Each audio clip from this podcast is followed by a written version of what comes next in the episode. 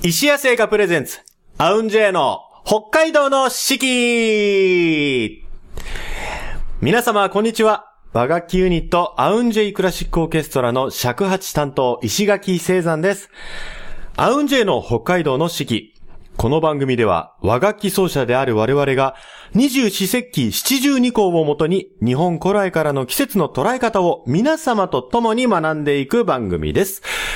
本日のアシスタントはこの方。はい。桜 J サウンズ、しのべ担当の玉木ひかりです。よろしくお願いしはい、ます。かえちゃんよろしくお願いします。えー今年もね、よろしくお願いいたします。お願いします。えっ、と、まあ、アウンジェイクラシックオーケストラ、和楽器7人組のユニットなんですけど、あの、今年で、結成15周年を。迎えまして、はいなあね、時が過ぎるのは早いもので気づいてみたらもう15年経ってたんですけれど。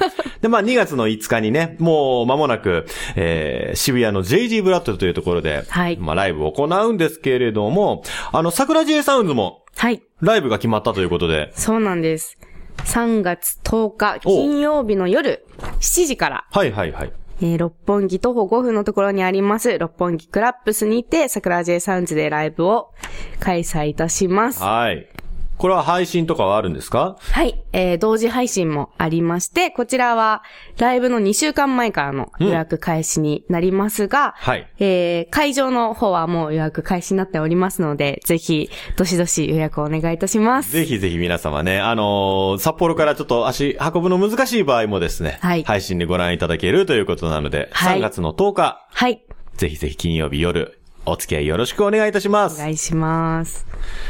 なんかどういうことをやるとか決まってるんですか？曲とか。そうですね。やっぱ3月なので、うん。桜の、ああ、えーもうちょうどぴったりじゃないですか、そうですね。ね。この、チラシと桜 J っていうこの名前と、を 意識して、はい。ちょっと桜にまつわる曲、そして、えー私たちが今までやってきているオリジナル曲だったりとか、このライブで初めて新曲あ！が出ますので、えっと、誰が作るんですか、新曲は。今のところ、こう、佐伯さんと私が作っていこうかなという感じで、香織さんはアレンジとかをしようかななるほどというのでね。、はいはい。3人の、えー、それぞれの良さが出るといいなと思っております。桜 G サウンズは、えー、忍笛のひかりちゃんと、はいえー、おことの、松井咲ちゃん、そして、えー、おこ、同じくおことの、はいえー、石本かおりちゃんと、はい3人で、えーやるわけですけど、この日はもう、まるっきり3人だけでそうですね。はい。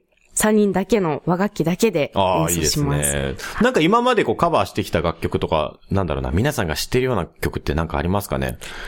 今までだと、ジュジュさんのうん。優しさに溢れるように。違う優しさで、これ私優しさで溢れるように、あ、あ合ってますよ。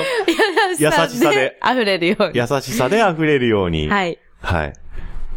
あ、とかですね。そうですね。あとは、もう本当に、アルバムに入ってるのはその一曲だけなんですけど、うんうんうんそれこそ桜坂とあかあ、、いいですね。そうですね。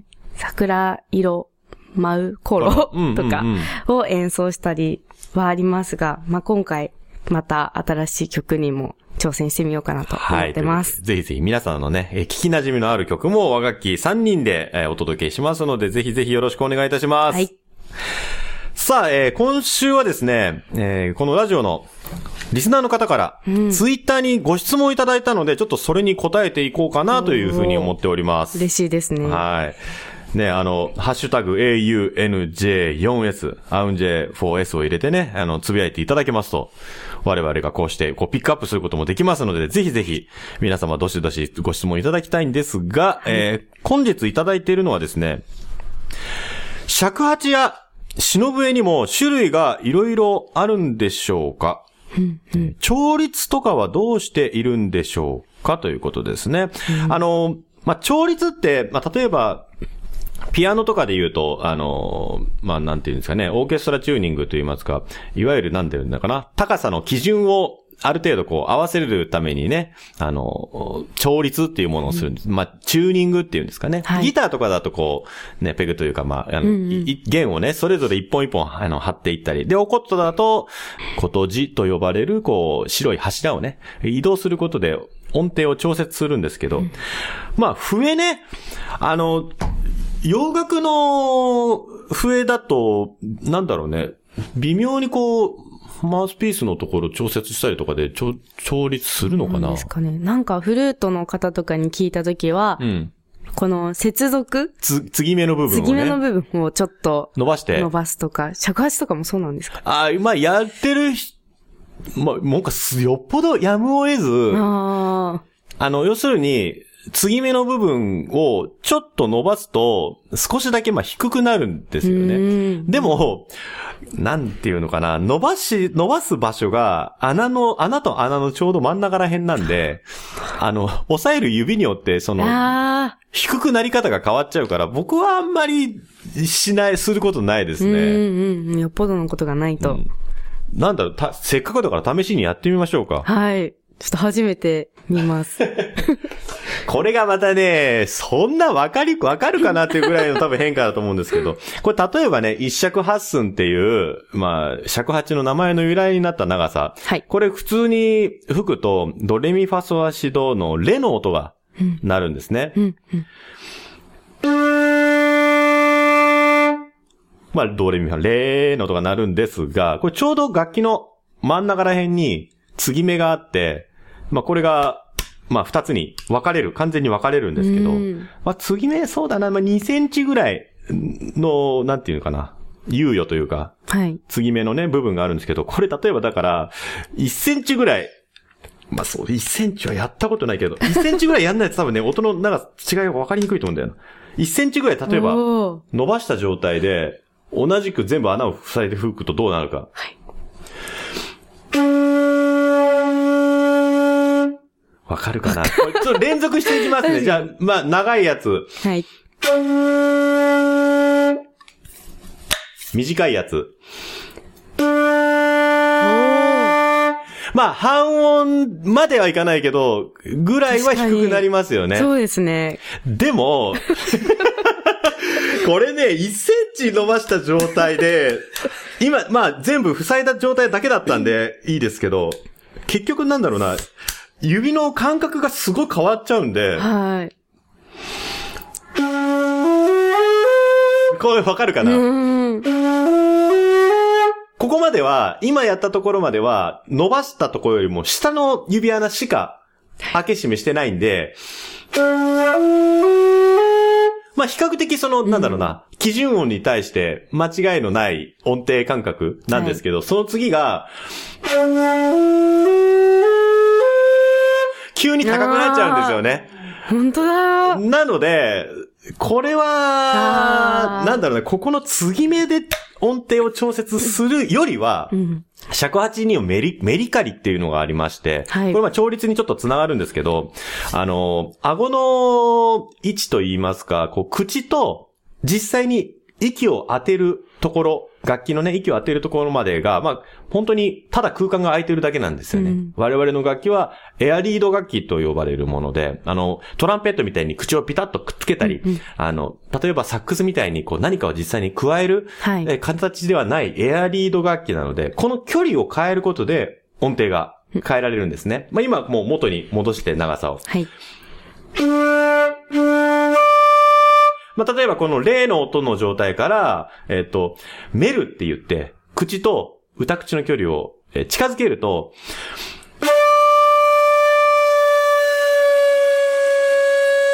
こう音程がどんどん下がっていくんですね。で、さっき音程がその伸ばした状態、えー楽器をね、伸ばして音が低くなった状態でやったら、あの、あるところで音が変に高くなっちゃったじゃないですか。これメリカリの状態で、その、えー、めった状態のまんま同じように吹くと、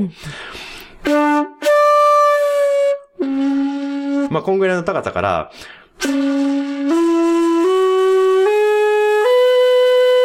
変な高さにならないんですよね、これやると。はい確かに。っていうのがあるんで、僕はだから継ぎ目を伸ばすってことはしないです。はい。まあ、調律はそういうふうに、あの、人力でやってます。そういうことです。つまりは人力で。だやっぱね、耳で聞くしかないですよね、はいそれもね。あとは、まあ、種類がいろいろあるってことなんですけど、確かにそう、篠笛っていう言い方していいのかな？この横笛？日本の横笛ってたくさん種類あると思うんですけど、はい。えーひかりちゃんが吹く笛ってどういうものありますか？例えばそうで。すね。篠笛と脳幹っていう。あ脳幹笛ですね。よく聞きますね。あの、お能の時にはい。使うそうです。はいはい。あの、作りもちょっと違うんですよね、確かね。はい忍笛はいわゆるその竹そのものに穴を開けたような作りですけど、えー農館はあの、継ぎ木っていうかなんかこう、組み合わせて作ってあるって確か聞いた気がするんですけど。そうですね。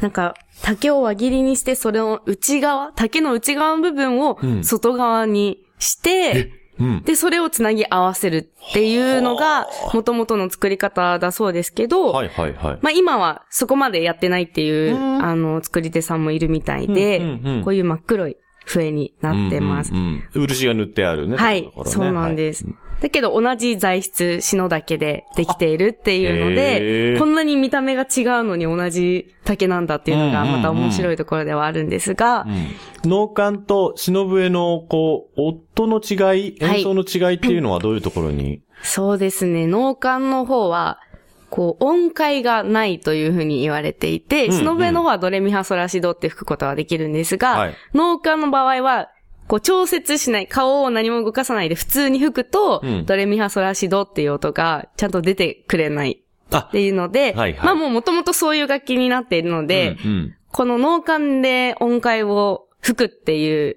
場面ってなかなかないんですが、うんうんうん。なんでそういう風になってるのかというと、ここの口を当てる部分と指を当てる部分の間うにん。間隔があって、そこの中に竹の細工が入っていて、それを喉と言うんですが、喉うん。この喉というものが入っているから、この音階がない。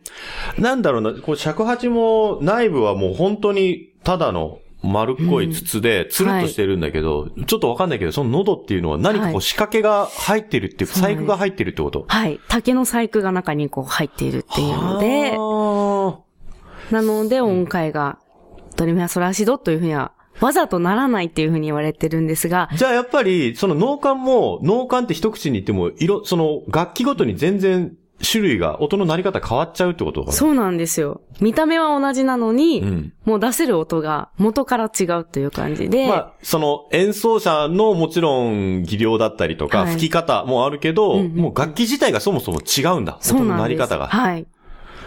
そう、例えば、高い音は、なんかよく農家のイメージって多分ね、皆さんも何かしらでね、うんああ、この音農家の音だったんだってあると思うんですけど、はいピャーってすごい高い音とかね。はいうんうん。ひしぎと呼ばれるピャーっていう音が出たりとか、はいあとは、こう、お化けの表現をしたりとか。おおそれは低い音が鳴るんですか？なんか。そうですね。低い音からどんどん高くしていって、こう、あお化けが来るんだなっていうのが、ひいわゆるヒュードロドロドロ的な感じの、ああいう雰囲気。まさにそれが出たりしますね。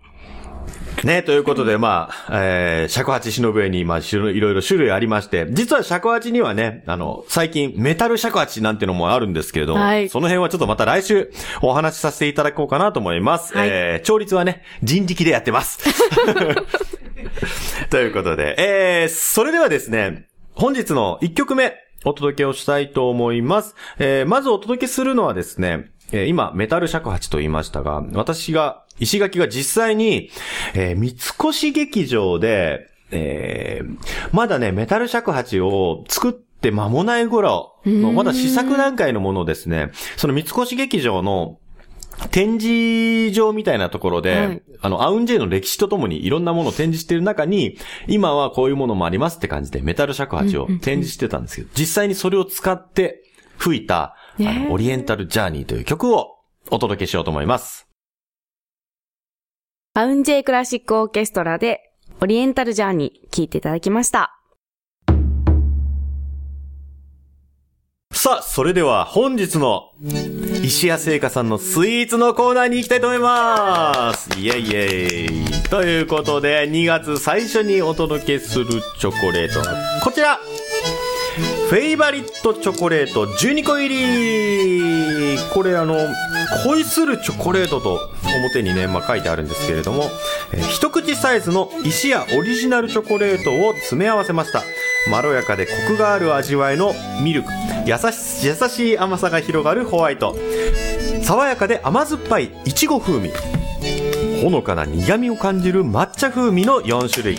えー、ということでね、えーまあ、見た目にも楽しい、このフェイバリットチョコレート、恋するチョコレートを本日はご紹介したいと思います。もうね、バレンタインも近いですからね。はい。かわいいですね。このハートのチョコレートだったり、うん。恋って漢字で書いてあるチョコレートだったり。いいですねか。わいい。味によって形が違うわけでもないんですね。はい。なあの、抹茶のやつは葉っぱの形したチョコレートとかもね、あったり、四角いのもあったりしますけど、えー、これ何？どれ食べる？恋ってやつは、あ、二つあるね。よかった。じゃあ、いちご風味のこのハートのいただこうかな、かわいいですね。はい。いただきます。私は恋をいただきます。あ、出た。恋をいただきます。いいね。うん。うん。うん。美味しい。私はホワイトチョコレートでしたね。恋って書いてあったのは、白いやつでしたね。白いやつでした。ホワイトチョコレート結構まろやかで、とても美味しいです。あれかな？あの、白い恋人のチョコレートの感じですか？味に、味の感じは。そうですね。うんうんうん。まさに。いいですね。僕のはね、ハートの形したいちご風味。はすごい爽やか。い。ねうえ、ん。美味しい。西谷さんのあの、チョコレートって甘すぎない、甘すぎないって言い方どうなんだろうな。なんかこう、くどくないよね。そうですね。だからこそちょっと手が。次に、次の止まらない一また伸びちゃう。はい、ということで本日ご紹介したのは、ね、恋するチョコレート、フェイバリットチョコレート12個入りです。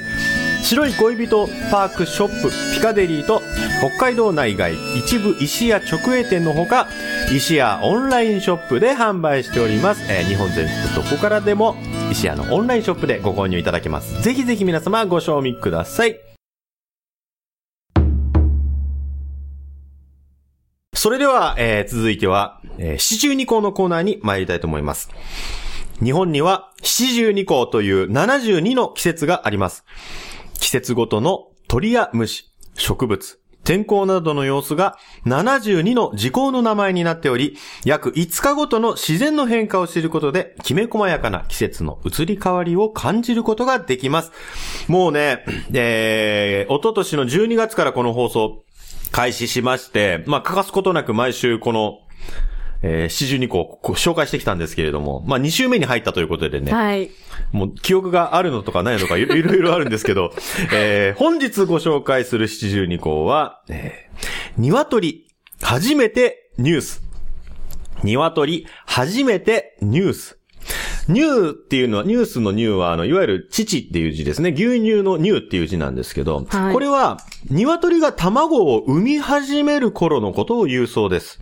えーかつて、鶏の産卵期は、春から夏にかけてということでね、あの、この頃が、今の時期が、ちょっとあの、新暦とね、あの、旧暦で時期はずれちゃうんですけども、まあ、この時期が鶏が初めて、えー卵を産み始める頃ということでですね。はい、ということで、えー鶏初めてニュースなんですけど、これちょっと、今、今ふと思ったんですが、今日せっかく、忍笛以外のですね、農館を、ひかりちゃんに紹介していただいたので、はい。鶏を農館でやってもらうことってどうなんですかね、ちょっとやってみたいですね。あ、やってみたいね。コケーっていう感じなのか、どういう感じで来るんだろう。え、これでもどうなんだろうね。もう農館一本なのか、なんか、なんかバックグラウンドがある方がいいのか。逆になんか農館だけでもいいのかなとも思うけど。はい。ちょっとやってみます。あ、じゃあ、今日は農館でお届けします。えー、鶏、初めてニュース。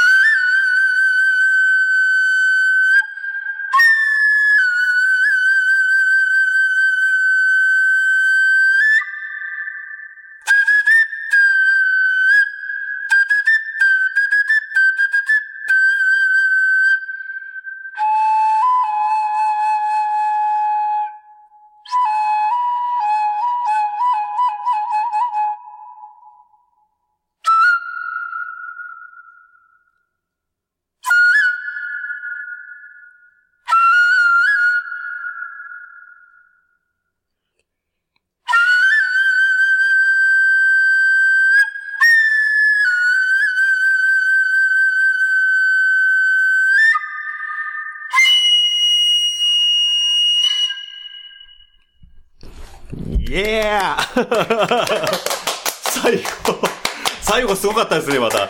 そしてめっちゃコケコッコなってましたね。すごい。え、脳幹でコケコッコやった人いるから今までこれ。すごい、すごいものを聞かせてもらいましたよ。ありがとうございます。ちょっと本当吹いてるうちに笑けてきちゃって。自分で。面白くなってきちゃった。はい、ということで、本日お届けしたのは、えー、ひかりちゃんの農家によります、鶏初めてニュースでした。素晴らしいコケコッコ。ありがとうございました。